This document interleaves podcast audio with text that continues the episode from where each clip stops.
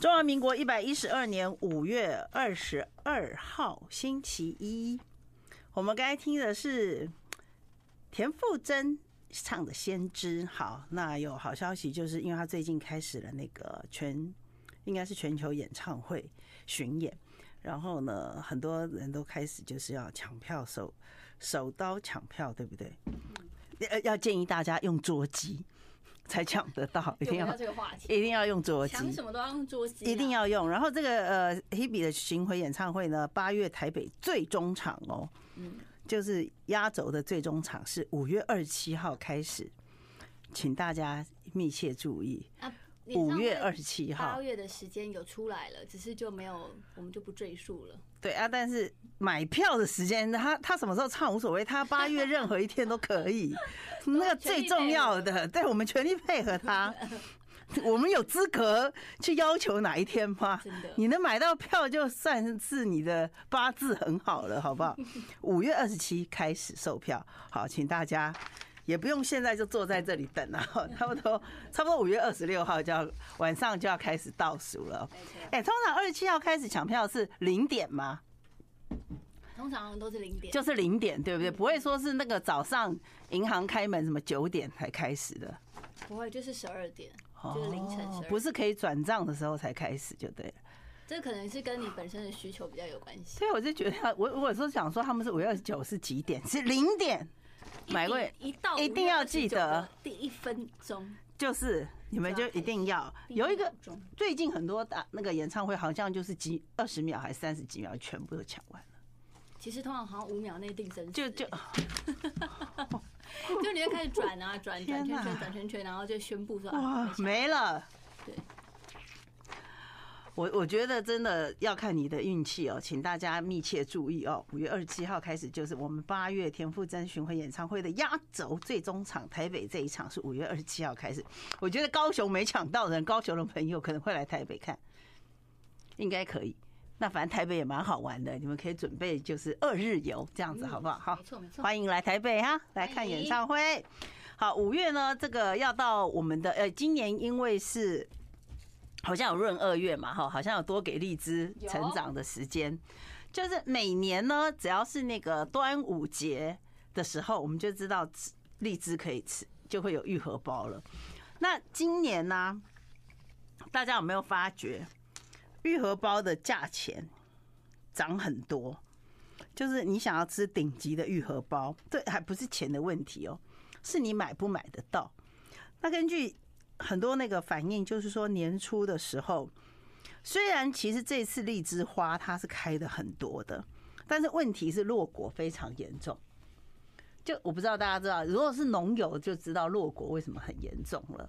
但是也有可能说，有些地方是缺水也是一个问题。但是年初的时候是说，其实花是开多的，但是落果很多，所以呢，你要经过严选。因为它有很多嘛，比方说你是减脂的，你要买的时候一盒是减脂还是不减脂，还是它是多大？就是现在荔枝也会分，就是说它是属于愈合包，除了愈合包之外，它也会告诉你这个颗粒的大小。所以呢，如果大家要吃这个好吃的正高雄大树的愈合包荔枝，五月底也是差不多五月底的时候，五月二十四开始采收出货哦。那大家如果是说呃。有吃过我们大树的玉荷包，一定会觉得就是要那里出产的才是正宗的啦。就好像你吃柚子，一定是吃那种麻豆老欉的那种就对了，好不好？好，今年好物市集特别走访高雄，我们玉荷包的故乡发源地大树，然后跟方静合作社呢，等于算是跟他合作，所以每一颗都是果肉白皙、晶莹剔透。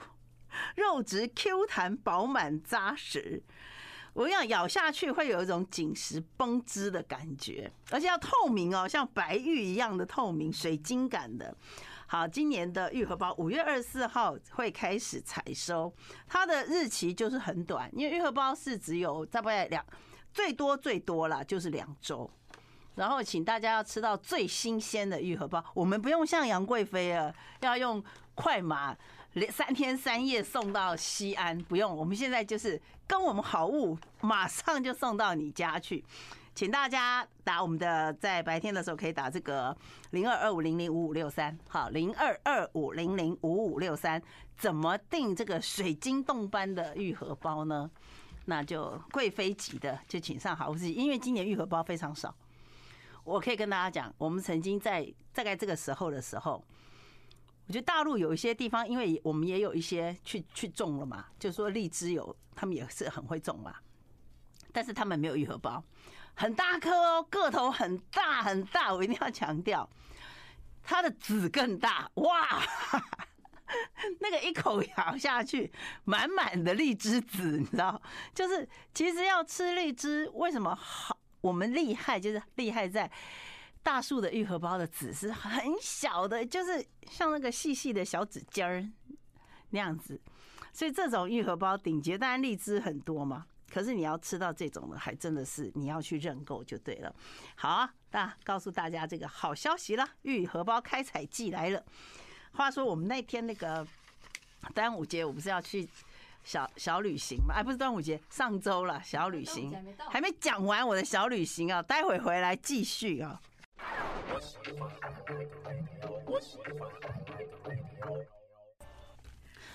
呃，我我我补充一段哈，就是说，我知道大家有很多水电方面的问题，待会我们校长 校长来的时候会跟大家好好聊聊。但是我我我补充一下，我们上次去旅行的这个还没有讲完的，就是为什么我说有时候我们去旅行的时候，我们可能会去逛这个主街。主街当然是很多人会去逛的，可是很多人会忘记它其实为什么它这里会好，会发发展成一个这样子的部落，一定是它曾经有它辉煌的过往。对，尤其是台湾的深山哦，很妙，就是你才会觉得说，哎，这里有人住吗？这里有人住吗？这里有人住吗？哎，过，对不起，过不久的时候，他就，我刚才吃了什么？我一定要对不起哦，打一个嗝。喝了一个鲜奶茶，抱歉啊，对对对对对，我对牛奶有乳糖不耐症，会会胀气，反出我待会又会连续打嗝了哈。就是它的旁边就会有很多小部落，很可爱的部落，然后。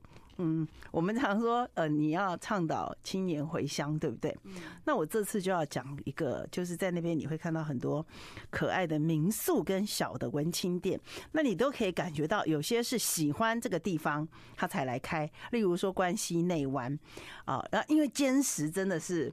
有一点远了，所以我也非常感动，就是有人会在坚持愿意守在那边，因为你要有有三个你会觉得还不错的话，你就可以待着住。第一个，你喜欢做的那个工作，如果你今天是喜欢种有机物，那你可以拿到农产市集卖，有成就感，就是你赚得到钱，这种这点很重要。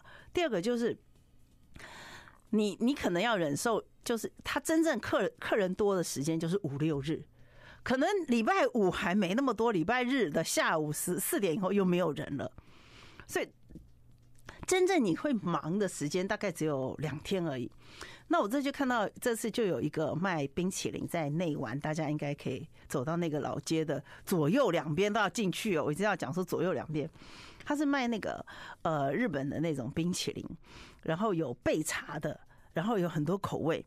然后我说：“哎，那你这个店很有特色，因为你知道有些在像那种我我都叫都叫它叫做极简风就对了。可是有时候开在那个地方就很配，为什么？它可能就是水泥打磨，就是比较亮，然后再挂一个那个书法写的帆布啊，然后在门口，然后在那个你的窗子呢，再用木头色、自然色，然后墙壁是白色，然后大量的原木桌椅，那这个店就很好看了。”然后我就问他说：“啊，你在这边呢？”他说：“对，我们大概是只有呃五六日呃才会经营。”我说：“那一到四呢？”他说：“呃，一到四要备料。”我说：“要备那么久啊？”他说：“因为我们必须要采购，然后要制作冰淇淋的原料都是我们要亲自做的。然后他的店，也就是说，你可能要忍受好长一段时间是没有人知道你的店在那里。那你就要慢慢的，第一个，你可能要在网络打出口碑。”年轻人如果去的话，会知道你的店在哪里。你要宣传。第二个，你可能就是你，你还要让客户很诚实的告诉你说，你的口味哪里有什么问题，什么问题，什么问题，就是姿态还要放得很软，然后要忍受就是可能生意不是很好的那几个月。所以我我觉得看到这样子的店的时候，我觉得大家都可以去支持一下，因为毕竟他们能够营业的日子，并不是像嗯。你在那边的便利商店也都不是二十四小时的嘛，所以就是说，大家也要知道，就是可以去帮助这些呃在地青年去开店的时候，我觉得都应该去大力的支持。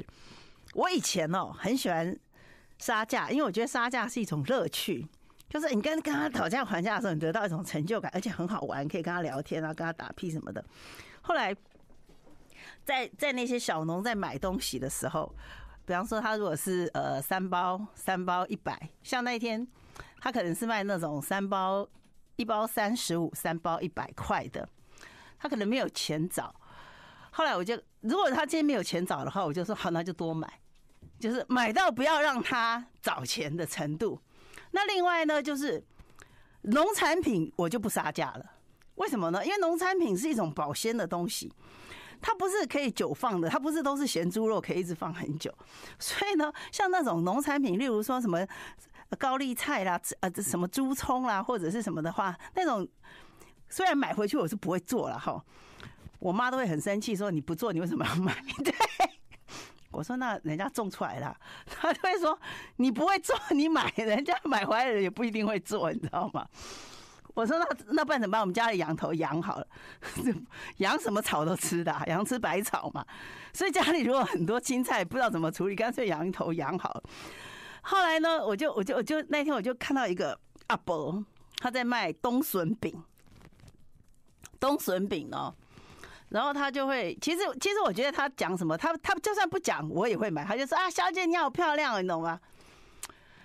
其实我有时候很想逗他们说我是男的，但是算了，不想跟老太太吓他这样子。真的真的真的，有时候很想跟他说我是男生，你知道吗？结果那老太太就卖笋饼，然后一包三十五块，然后三包我就直觉就给他一百哦。结果他说不是呢，一百你还要再给我五块。我想说真的，我还要再给你五块，为什么？他说因为一包三十五块，所以三包是一百零五块。其实我本来想教他说，你不可以这样做生意，你会卖不掉。你已经卖不掉了，我也没讲了，我就跟他说，你给我两包就好，不要找。哦，对，因为我发觉他可能很需要那个零用钱。他来卖这些东西，他年纪这么大了来卖，他并不是他并不是无聊，他可能是不想跟小孩拿钱。对，其实我常会帮那种卖东西的人想很多理由，就是我买贵了。殊不知结束，他是开着冰室离开。结殊不知，他可能是一个残雕，他可能那一排店面都塌的。千万。这样你常会看到一楼资源回收的，都是那一条街都塌的。哎，真的真的。对，囤物癖也有囤房癖啊。这做兴趣的。所以他只是做好玩，他让人家知道我就任性，因为这条街都我的。你也赶不走，赶不走，OK 哈。好，那讲回来就是说那家店我觉得很不错。如果大家去，有时候你去旅行，你看到其实你可以感受得到他是不是一个有诚恳的人。就是你发，就是也不是说 follow your heart，就是你顺着你心里的直觉。对对对，但是我可以知道很多第一摊的人，我不会跟他买，就是因为他们都是最有钱的。第一王位、王牌位就是天王位的那几个，那个已经很有钱了，大家就往里走一点。排第一二的那个都是非常有钱的，他可能有好几摊，对，但他好几摊，他已经是卡位卡在第一摊了，所以大家其实可以往后走，越往里走的人可能都是越晚开的。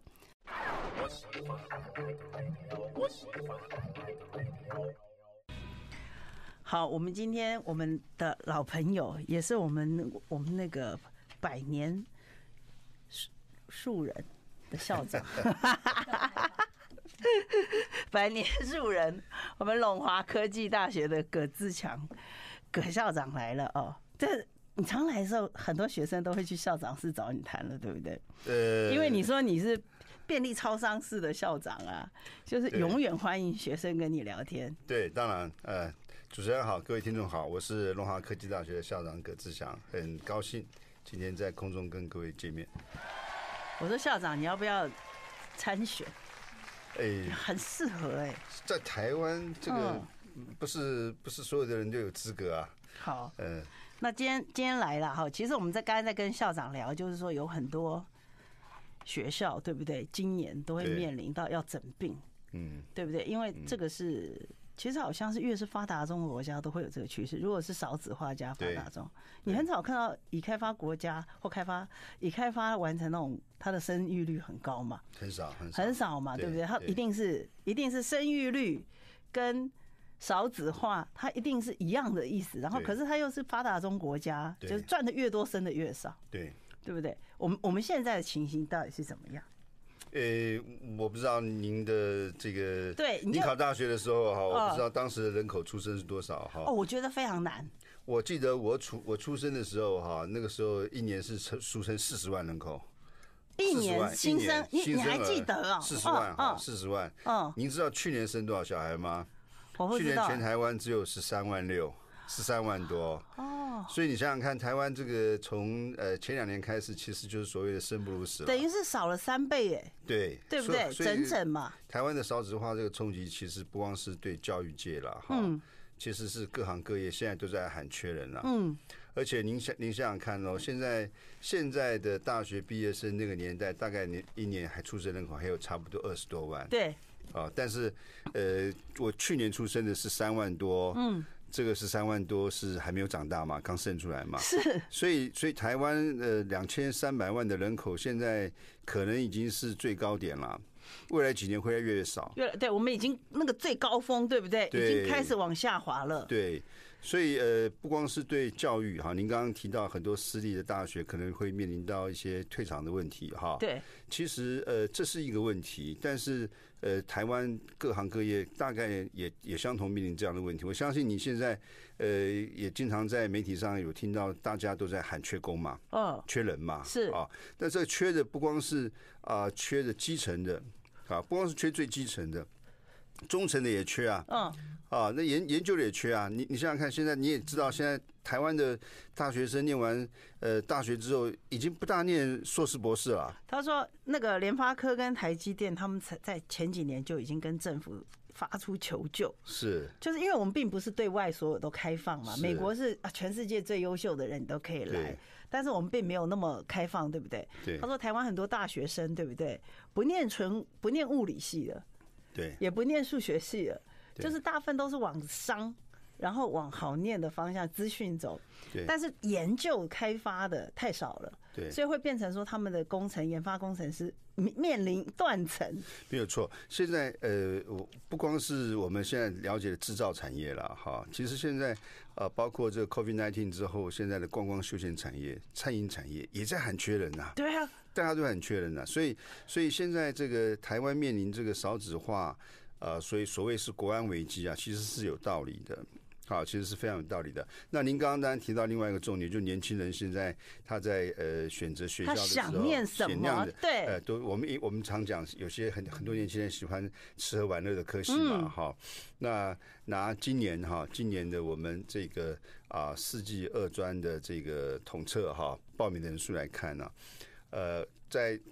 同社里面有很多不同类群啊，我就举跟半导体产业最直接相关的资电类群或者是电机电子类群哈，这两个类群报考人数加起来也大概只有一万人啊。报考的对，报考的人数大概一万人，但是呃，这个报报考这个观光餐饮餐饮的大概也有一万人哦。啊，那您想想看，现在呃年轻人不大真的不大愿意去念这个理工理工理工科系了。对。那呃，我走访了，我最近走访了一些呃国家，像呃日本啊，那也去了泰国一趟哈。哎，那也有很多朋友从印尼过来哈。我发现好像都差不多哎，就是说每一个地方每一个地区哈，呃的年轻人现在越来越不大愿意念这个所谓的 STM 啊的科系哈。那这个我觉得是呃另外一个问题啊，就全面是在缺了。但是拿台湾来讲，台湾的产业各位都知道嘛，最重要的现在世世界知名的就是 TSMC，嗯嗯，就台积电半导体产业，对，台湾的电子产业现在是我们的重点中的重点，对不对？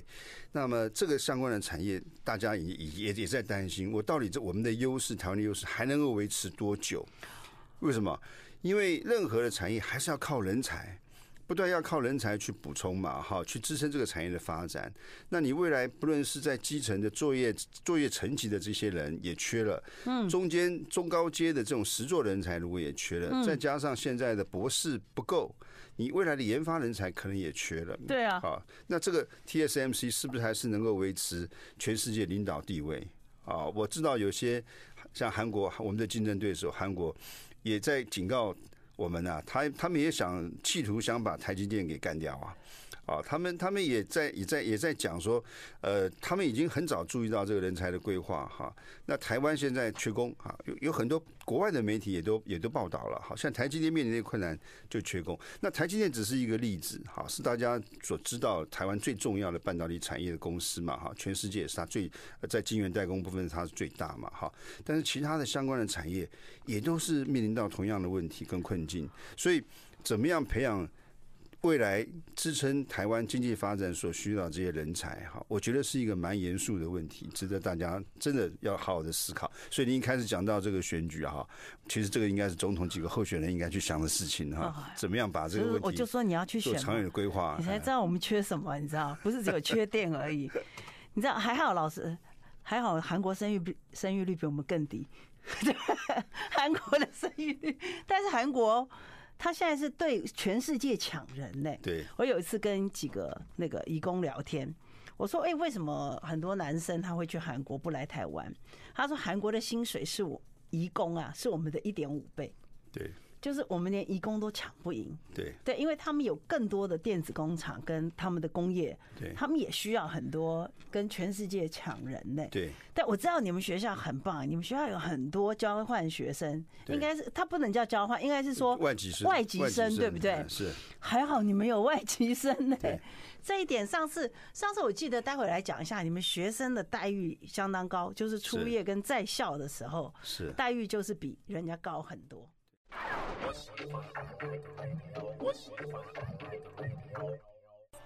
好，我们今天要讲到，就是说，其实呃，很多人在你是学生的时候，其实你不知道你喜欢什么科目，所以你就可能一念就念错了三年，然后你最宝贵的学习的那三年或者四年，你就这样浪费掉了。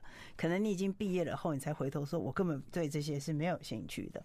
所以，其实，在除了在你父母啦、老师啦，在你开开开始要选择学校的时候，就应该告诉他们正确的观念，对不对？对，我我我最近经常啊很感慨哈，就是前一阵子啊上上礼拜吧哈，我我我我去这个一个百货公司哈，这个去逛街嘛哈，那就碰到一个这个店员，就跟他闲聊，后来他是这个呃某一所。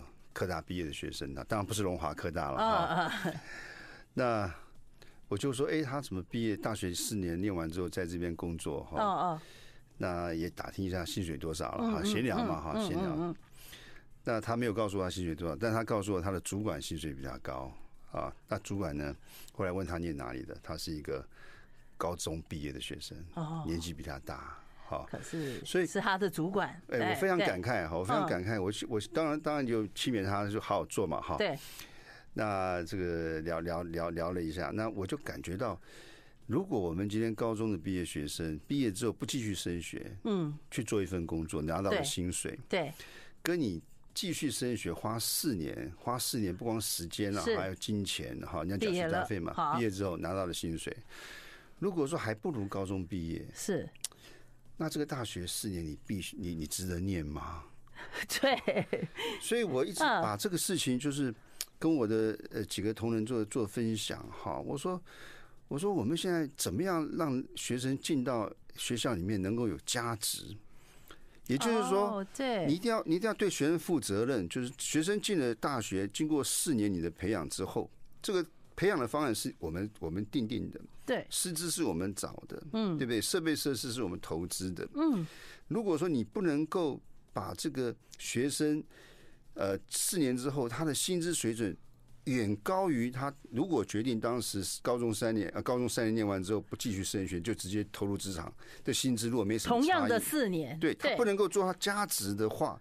那这是个大学有存在的价值吗？对啊，我我我当然也讲啊，很多人会讲说进大学嘛，哈，是培养涵养，哈，念完大学之后气质会不一样，哈，这个我都认可，OK。但是念书的目的是什么？还是要就业嘛？你就算念完博士，你还是要就业，对不对？所以我们怎么样能够创造一个大学的教育，让学生进了大学，经过四年的培养之后，不光是能够改变他的气质，改变他的涵养，改变他的这个人生的一些想法的启发等等，最重要的就是他以后要喂饱自己啊，他可能还要对他的家里面要负点责任呐，对不对？他要组成家庭嘛，啊，所以他的薪资水准能不能在四年大学念完之后能够有很明显的拉高，这就是我讲的价值嘛，哈。这是每一个大学在经营的时候必须要思考的事情。所以啊，有有一阵子大家常常讲说，哦，有些博士会去卖鸡排，然后呢，有些呃，你的老板其实都是。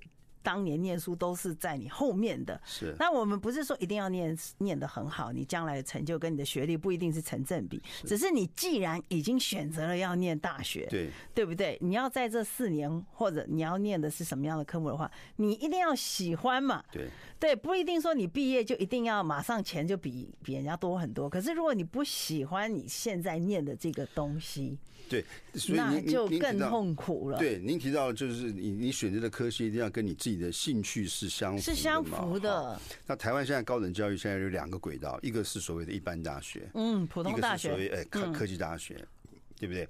那呃，因此呃，我们经常讲说，呃，很多孩子。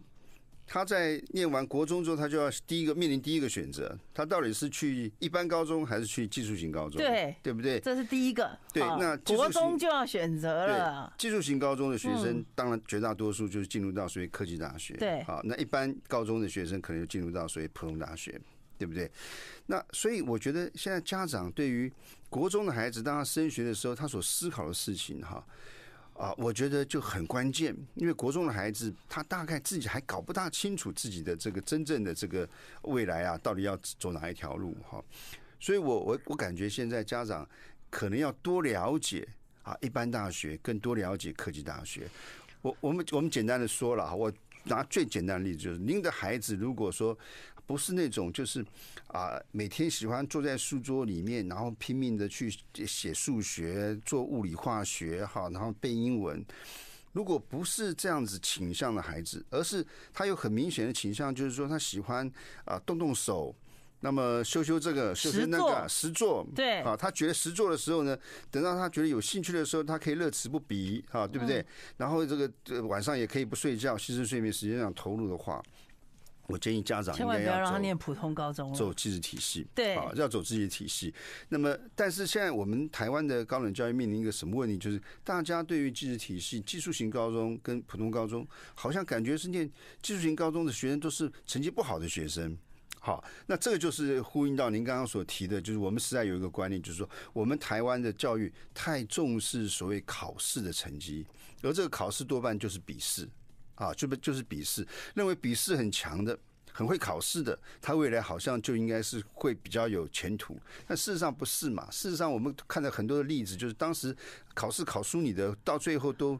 变成发薪水的老板嘛？好，你你考赢的那些发薪水老板都是考输你的。对，对不起啊，我不是说所有老板当时考试都考得不好哈，而是而是我们可以举很多例子，就是说未来未来一个年轻人呃人生当中的发展潜力，其实关键并不是取决于他当时笔试成绩怎么样。但是但是你今天设想一下，你问大多数的家长哈，如果你的孩子进建中跟北女，或者进所谓的大安高工，嗯。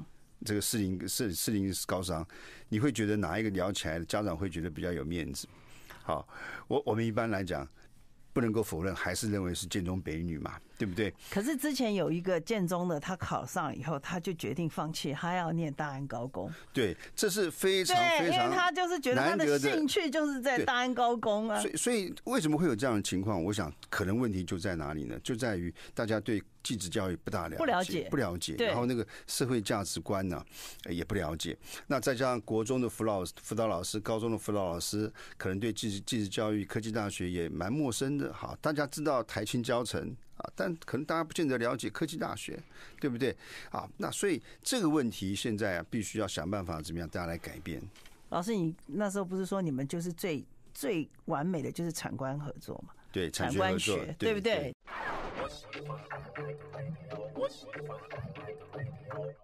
我知道很多大学就是说，当年了哈，念文科的，就是想只想考高普考，就是当行政人员，就是国家官员，呃，这种透过国家考试公务员很多。但是现在很多人觉得公务员待遇没那么好，而且还帮死，就很有一点点就觉得说，为什么要那么努力去考公务员？可他又念了这个四年了，就是。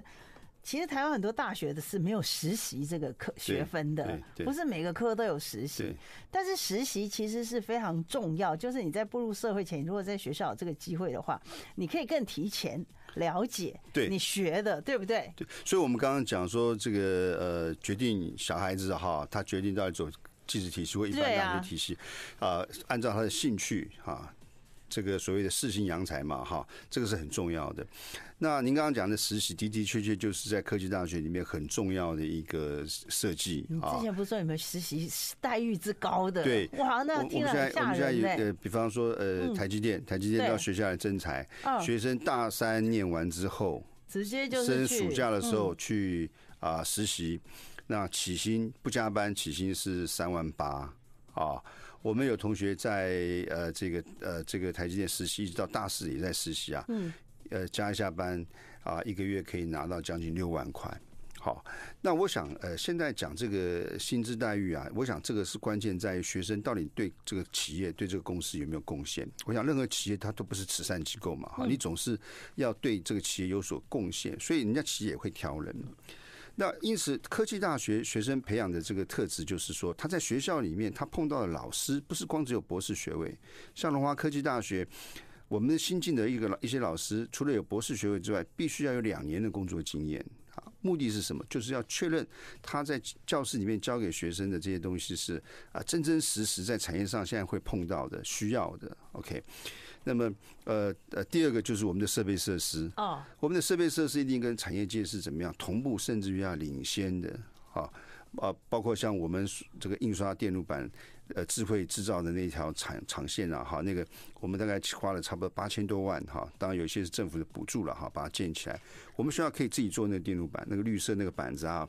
印刷电路板上面有很多那个呃 IC 啊，上面有很多电阻啊，电那个那个所有的主机板呃，就就是类似那样的板子，我们自己可以做，我们自己可以做。那你们就是一个工厂啊？对，所以我们讲这个叫做内产线工厂哈。那一般大学它不大会去建制这种系统性，而且真正可以做产品的工厂啊。嗯嗯。所以呃，这是呃科技大学的一个特色。你们已经是一个产品可以外销、可以内销的，已经这个产线里面有一个呃叫做电子表面粘着技术的一个产线啊，一那条那条那个设备设施啊，哎，那个台积电他们说这个跟他们用的是厂里面用的是差不多，而且我们还比较新，好，所以你知道为什么像这些啊，包括台积电啊、日月光等等这些企业哈啊，愿意来。跟我们来合作，要人。就是 学生学生的所学习的部分是符合他们的专业。我刚刚讲的一个是老师啊，有实务经验；第二个就是说设备设施。不是呃，一定跟产业能够对接的哈，不是落后太多的，跟产业能够对对接，甚至在领先的。第三个课程，嗯，我们的课程呢啊，不是只有理论，理论之外你还要动手实做，嗯，啊，我们都知道呃，理论是一回事，这这能不能真正把东西做出来呢是另外一回事。所以整个呃，像龙华科技大学这样子的一个一个一个教学的理念啊，办学的概念，就是学生培养出来之后，希望产业界能够爱用。所以我们学校学生大三的时候。只要他愿意，他就可以开始去企业里面去实习哈。不论是我刚刚讲的台积电也好，日月光也好，南亚科也好，好大的这个半导体产业，现在都很喜欢呃我们的学生啊。那么呃大四我们完全不安排所有的必修课程，必修课程都在大一到大三修完了。哎，那大四实习我们又给学生可以选嘛，对不对？对，他可以选。那你想想看，他在毕业前。他就已经啊可以拿到将近六万块钱的一个月薪了。那你想想看，他毕业之后，他如果愿意继续留在这个公司努力的话，他的月薪一定超过六。就会超过校长嘞。一定会超过六万。校长，所以 所以所以我有学生钱薪水那么高，我们我们搞教搞教育发不了财，我们的我们的最大成就感就是觉得培养出来的学生被产业界认可嘛，哈，这个这个是我们办教育最大的欣欣慰嘛，哈，所以呃。在选择学校的时候，一定要注意到，就是说，台湾现在其实有很多不错的科技大学，是公立的有，私立的也有哈。私立科技大学可能在因为面临少子化的压力之下，反而更积极，嗯，好，更努力哈，希望要能够突破啊这个的少子化的这个困境啊，可能更啊把特色啊经营的呃有声有色。老师啊，很多人不太知道说科技大学到底有哪些类，你知道吗？有很多人一看到科技两个字就会觉得说啊，我的理工不行。其实你们学校还是有媒体的啊，对对對，多面向的，大家不晓得哎。我我们学校呃有三个学院哈，包括工程学院。包括管理学院，包括人文设计学院，所以人文设计学院里面就有您刚刚讲的多媒体啊、旅游系、发展科学系啊。很多人当自自媒体就要到这边来学，对对对对对对，学技巧啊。那所以呃，这个不见得是都跟这个科技制造产业相关了啊。不过当然现在是 AI 的时代，啊，我们另外一个特色就是说，所有不管你是哪一个学院的学生，进了龙华科技大学都要修 AI 的。概论基础课程，嗯，进阶课程，还有城市设计的课程，连连念那个观光休闲系或应用外语系，也都必须要学会写程式，嗯，啊，为什么？因为这是他未来跟机器沟通啊很重要的一个能力啊。以后呃 AI 的时代，机器人的时代，你你这方面能力的建构是非常重要的。这也是着眼于就是说未来产业界的这个啊需要啊。那所以呃，我们今年为了这个。把这个新生的素质能够拉高，我们今年招生还特别有一个奖学金啊，就是我们希望要拉好学生啊，所以今年如果啊这个绩优或推甄啊，那如果他录取了国立的科大，好，他不去念，那来选择龙华科大的话，我们就给他第一年就给他免学费，他一毛钱都不要缴好。第二第二大二以后呢，看他的成绩，如果能够在排名这个系的前百分之十的话，我们继续给他免学费。